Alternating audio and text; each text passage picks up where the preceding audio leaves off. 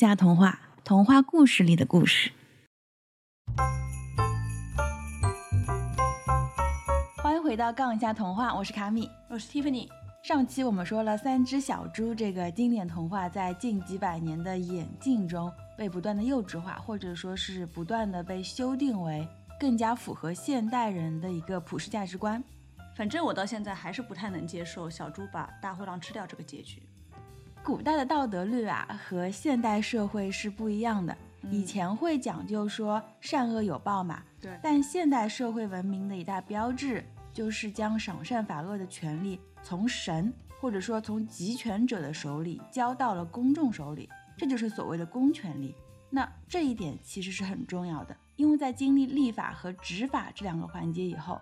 对不法行为的惩罚，它是一种纠正，但如果没有经过法律审判，你自己去执行惩罚，那就是复仇。嗯，这种复仇在我们传统的武侠小说里面是很常见的，最多也就是灭门惨案之类的。但如果放到现实里面，造成的后果可能会更加严重。举个例子，我们都知道二战的时候，苏联进攻了柏林，然后纳粹德国战败，我们国内能听到的主流声音。都是反法西斯战争的胜利，是不是？嗯，对啊，难道不是吗？嗯，首先这是一场战争，它不是一场游戏。那战争就意味着你在客观世界里是要消耗大量的人力物力的。你觉得苏联会仅仅是为了正义而战吗？不太可能，又不是打魔兽世界，对吧？对，正义它只是一个附加条件，甚至可以说是在协约国胜利以后追加的一个荣誉。嗯，那到底是为了什么呢？其实说白了就是复仇。啊苏德战争几乎可以说是二战最重要的一个板块。当时是纳粹德国率先撕毁的苏德互不侵犯条约，德军从一开始的势头就很凌厉，直逼列宁格勒。整个二战，苏联死伤的军民总共有两千七百万。像乌克兰、白俄罗斯这些受难严重的地区，损失了将近三分之一的人口。德军在苏联的土地上烧杀抢掠没少干。所以最后，当柏林面临失守的时候，当时有两股势力说要进攻柏林嘛，一个就是苏联人，另外一个是美军。然后柏林在当时其实早就是毫无胜算了，但他们还是抵抗了很久。为什么？就是他们在等美国人把柏林给打下来，就他们等美国军队来了，然后立马投降。他们就是这种心理。那为什么有什么区别吗？有啊，因为刚才说了，苏联人他是来复仇的。但美国人和他们并没有什么救援。嗯，那后来的事情我们也知道的，苏联攻下柏林，除了同样的烧杀抢掠之外，苏联士兵对柏林妇女的性侵，从八岁到八十岁的都没有放过。嗯，据统计，苏联强暴了超过十万的柏林女性，其中百分之四十都遭到了轮奸。你想想，当时的柏林人口才多少？十万妇女被强暴，这里边还有整整一万人是被苏联士兵强暴致死的。柏林的平民在柏林沦陷的时候所遭受的苦难，并不比我们的南京大屠杀来的少，而且这仅仅是柏林的数据。如果要统计整个德国，那在战争中被强暴的妇女就有两百多万。但是苏联士兵并不觉得他们做错了，因为德国士兵对他们的母亲姊妹也是这么干的。嗯，更何况他们认为自己是在惩罚法西斯势力。那德国人一度在欧洲臭名昭著，特别像是在立陶宛、波兰这些被纳粹伤害过很深的地区，那里的人对德国人简直就像对过街老鼠一样，当街打死的都有。那这种复仇式的伤害，加害人是没有罪恶感的，反而会觉得自己终于做了一件该做的事，对不对？嗯，是的。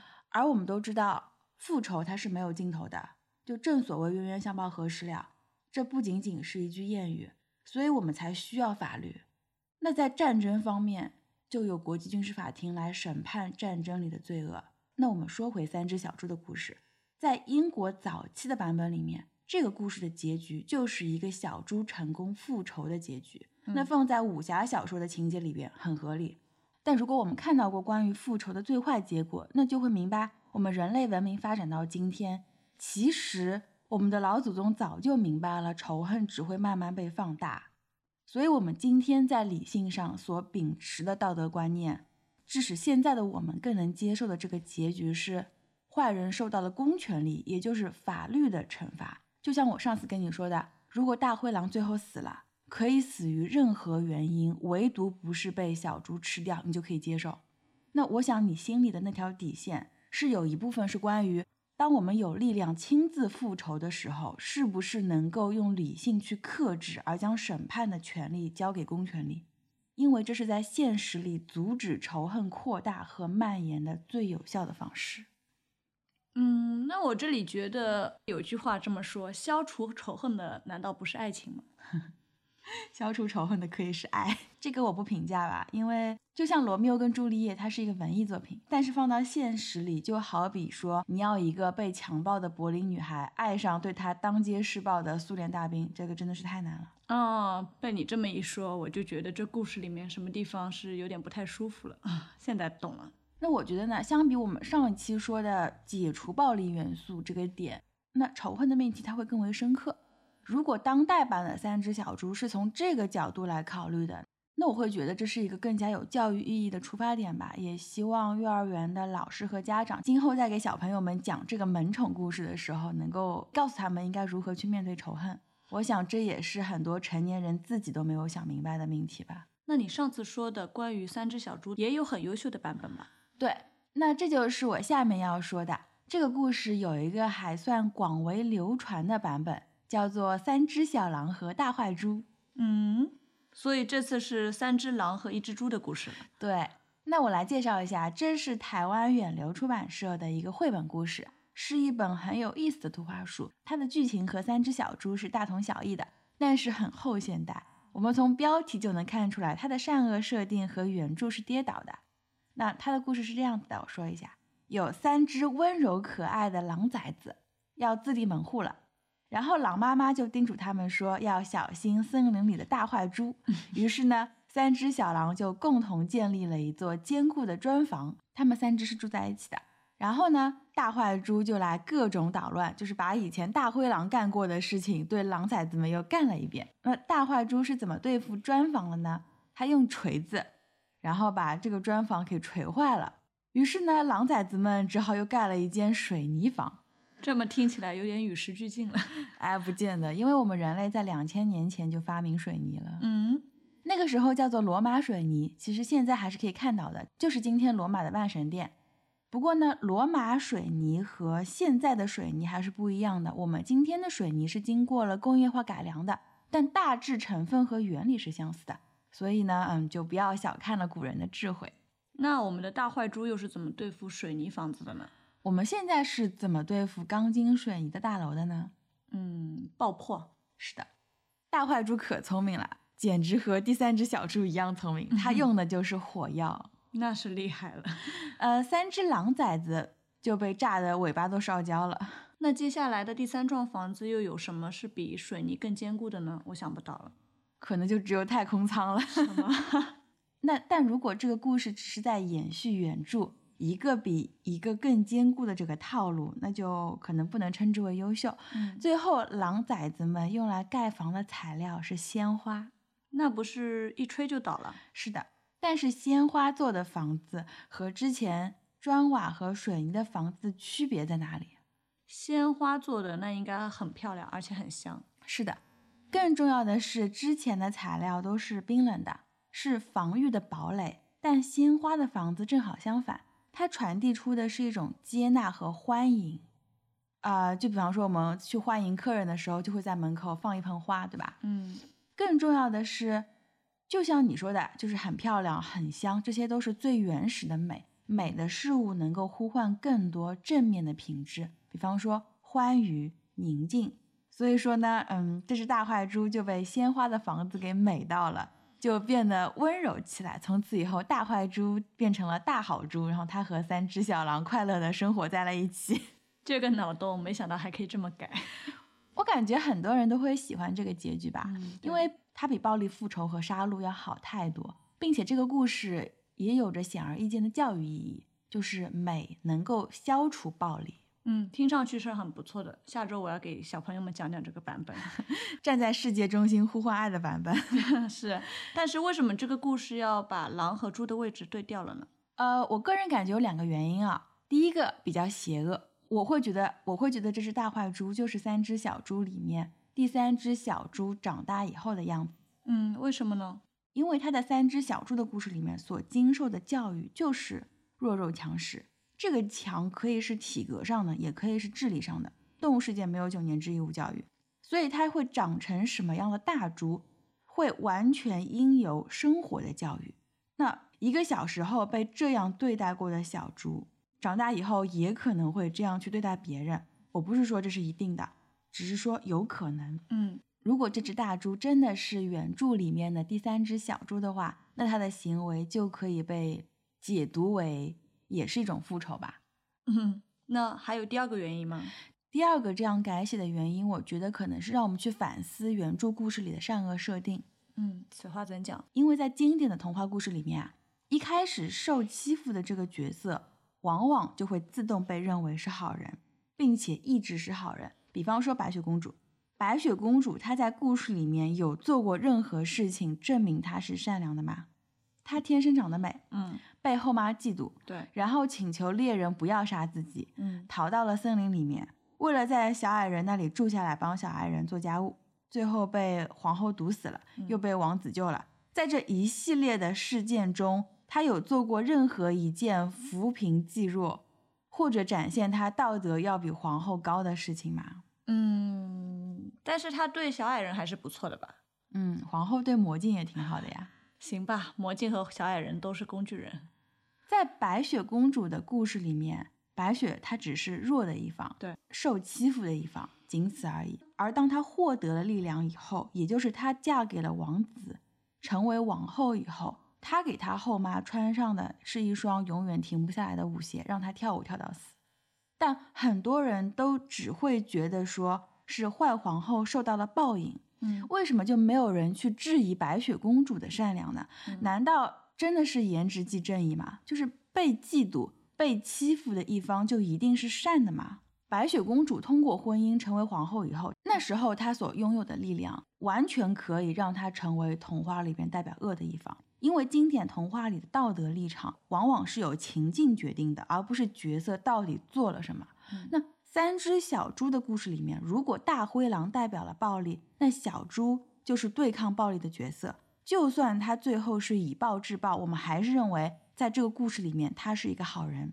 一个角色的善恶是由强弱关系决定的嘛？那我们推到现实世界里边。一个人的善恶是由强弱关系决定的嘛？今天你在地铁上面，你没有坐在爱心座位上面，而且你不想让座，围观群众就因此说你不道德，那你心里什么感想？今天你在马路上面，一个乞丐问你讨钱，你没有零钱，你不想给，被别人拍下来放到了微博上，键盘侠们说你不道德，那你心里边什么感想？那肯定是感觉很郁闷，因为公共交通的座位都是先来后到，而我的钱怎么花也是我的事。我们现在就换一个问法，假设现在有一个地方地震了，嗯，有一个有钱人，很多人都捐钱了，但他没有捐，那很多人说他自私冷漠，你同意吗？嗯，这个问题其实跟上一个问题核心也是一样的，面对弱者的时候，是否愿意无偿让出自己的利益？实际上，钱的所有权和支配权都是本人的，那其他人就没有任何资格去批评或者是。批判，而且如果你是那个有钱人，你觉得应该立即捐款吗？嗯，根据我国的税务规定，如果以公司名义捐款呢，捐款额可以抵消当年百分之十二的税前利润。如果是以个人名义通过公益机构和县级以上国家机关对教育扶贫还有济困项目捐款呢，是可以百分之一百抵扣应缴纳所得额。所以有钱人赈灾捐款是一件名利双收的事情。被你这么一科普，突然觉得这个公益事业也没那么美好了。这其实是国家为了共建和谐社会所设计出来的政策，是吧？就是很多很多发达国家都有类似的规定。但其实善款的抵扣，它只是抵扣应纳税所得额，而不是直接抵扣税款。所以说，相比，所以相比我节省下来的税。我实际捐赠，我实际捐赠出去的钱，的确也是更多的。但你有这样的感觉，其实是因为不仅是你，整个社会对于富人或者说对于强者的道德要求会比对弱者要高很多。嗯，怎么说呢？强者恃强凌弱，它是丛林法则。或者说在《三体》里面被叫做黑暗森林法则，这点你同意吗？嗯，那也算是一个自然规律吧。如果说恃强凌弱是丛林法则，那一个强者他没有恃强凌弱，是不是就可以说他是道德的呢？嗯，好像有点勉强吧。为什么？因为他只是没有做坏事，但是他也没有帮助别人，所以我觉得他不应该受到表扬。是的，只有当这个原本有力量欺负你的强者尊重你。给予你慷慨的善意，并对你无所求的时候，也就是说，也就是你说的，做了好事，强者才会被认为是有道德的，是个君子，对吗？对啊。那在我们的故事里面，又是如何认定一个弱者的道德呢？一个弱者，他没有害人之心，受了欺负但没有反抗。无论你是不是喜欢这个角色，但是在童话故事里面，他们天然的就会被归类到善的一类。嗯，是吗？是啊，你想想，灰姑娘一直在受欺负，她有做过任何好事吗？没有吧。小红帽提了一篮子好吃的去看外婆，她有做过任何好事吗？嗯，尽孝吧。丑小鸭也一直是在受排挤，它在变成天鹅之前，大多数时候都在自卑，它有做过任何好事吗？嗯，没有。他们只是被反派欺负的对象而已，就自然而然的成了代表美善的一方，对不对？被你这么一说，好像是这样的。所以说，我们对于弱者的道德要求，往往要比对强者宽容很多。尽管我们看到的欺负人的和被欺负的，很多时候都是强弱关系，而不是善恶关系，这是不一样的。强弱是客观的，而善恶是道德评价。对，坏人欺负的不一定就是好人，好人所痛恨的也不一定就是坏人，他们之间更多的时候。只是因为立场的不同，嗯，只是互相有了矛盾而已。这就好比说，你家二娃吃了大娃的糖果，然后大娃拿了二娃的玩具，他们之间只是有了矛盾或者利益的冲突，但是和道德是没有关系的。你不能轻易的去评价说今天是大娃比较善良，或者说明天是大娃比较邪恶，对不对？你不能轻易的去做道德评价，因为人太复杂了，神性和兽性兼而有之。被你这么一说，这个版本的改编的确是能引起一些别样的思考啊。所以我说，《三只小狼和大坏猪》的改编是很后现代的，因为他用一种立场的调换，轻松的把这个原来的故事立马就解构了，很巧妙。简单的人能看到它美好的一面，但是爱钻研的人就能看到一些突破常识的寓意吧，并且还能告诉小朋友说，除了简单的去评判善恶之外。这个世界的价值体系是多元的，而他们长大以后所要面对的这个社会，恰恰是一个复杂的生存环境。嗯，那那除了你说的这个版本，还有其他比较好的改编故事吗？